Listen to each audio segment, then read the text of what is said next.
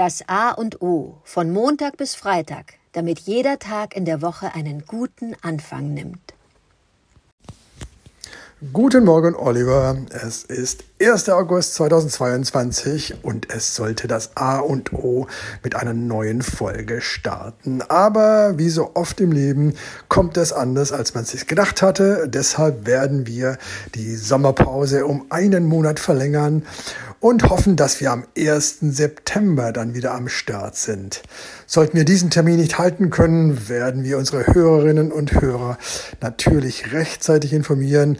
Aber jetzt wünschen wir Ihnen allen erst einmal nochmal sehr schöne Sommertage im Urlaub, am Meer, in den Bergen, wo immer Sie sind. Ja, hervorragend, Adrian. Wir, ich ergänze nur, es gibt dem eigentlich nichts hinzuzufügen zur Verlängerung der Sommerpause.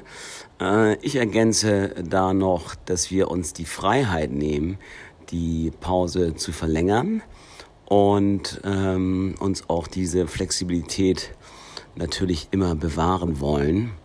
Und das passt jetzt gerade für äh, uns und mich sehr gut rein, vier Wochen länger zu pausieren.